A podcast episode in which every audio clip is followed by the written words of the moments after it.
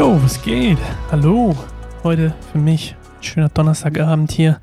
Meine Kinder schlafen noch nicht, aber meine Frau hat die Ehre. Was für eine Ehre. Die Ehre und das Vergnügen, beide Kinder im gleichen großen Ehebett ins Bett zu wiegen.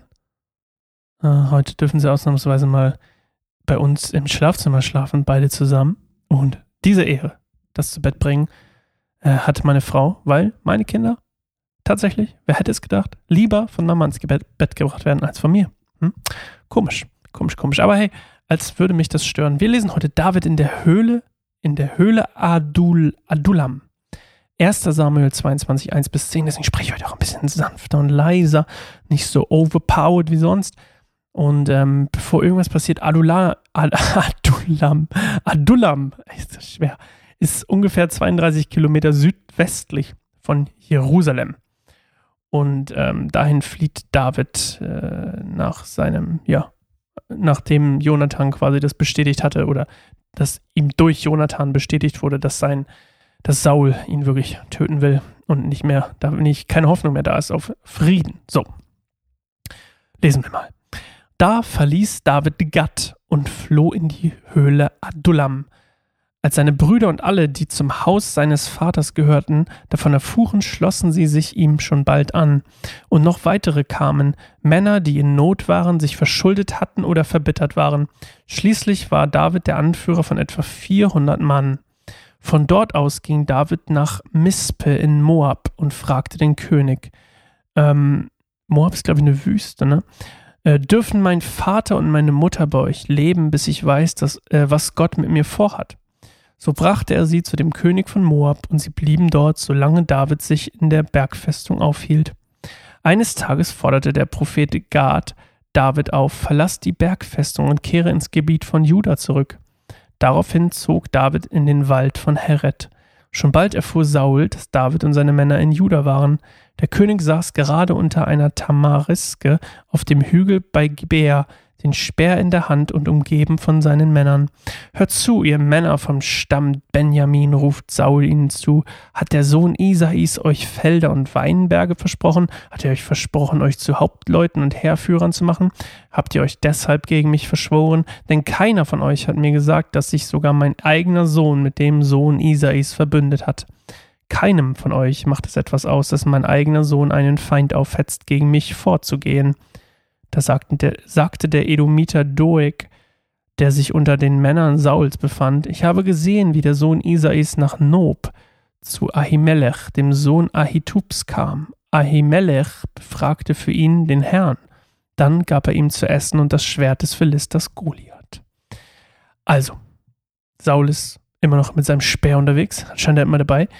Und äh, David ist geflohen und seine ganzen, ja, sein, sein eigenes Volk sozusagen, seine, seine Verwandten, seine Familie ist mitgekommen, als sie das gehört haben. Wahrscheinlich waren die auch in Gefahr, das ist zumindest meine Vermutung.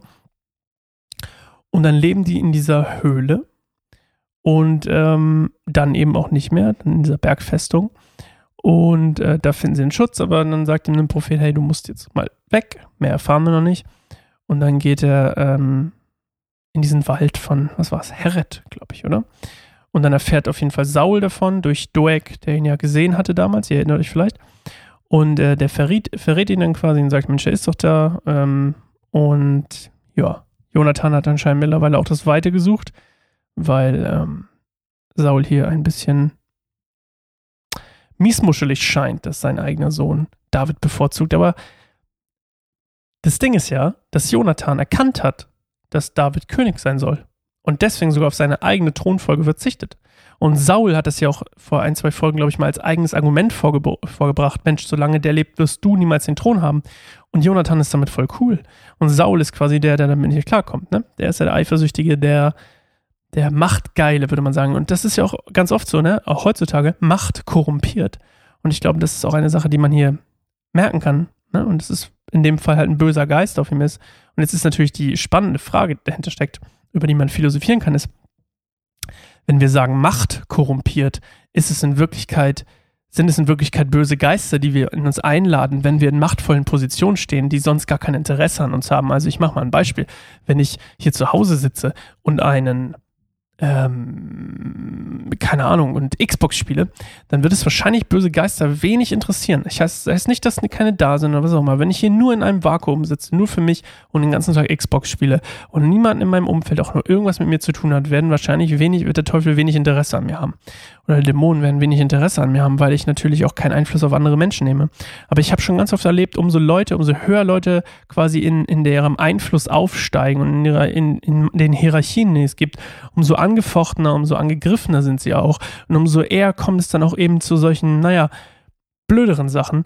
Und ähm, ich kann mir gut vorstellen, dass gerade hier der König von Israel, der halt durch seine Paran, der, der hat quasi einen bösen Geist hat, ich frage, hat er ihn nicht selbst eingeladen, sozusagen, indem er halt sich vom Herrn abgewandt hatte, von Gott abgewandt hat?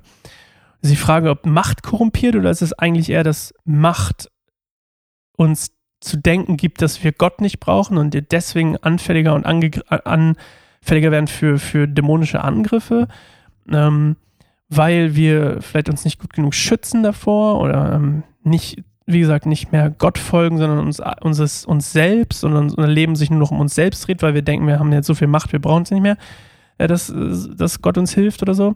Schwer zu sagen. Ähm, aber darüber könnt ihr mal nachdenken. Äh, für euch zu Hause könnt es mir gerne schreiben. Das hatte ich sonst immer auch gerne gesagt. Diesmal habe ich es in dieser Staffel habe ich es ein bisschen vergessen. Schreibt mir doch sascha at keineinsamerbaum.org was so eure Gedanken dazu sind.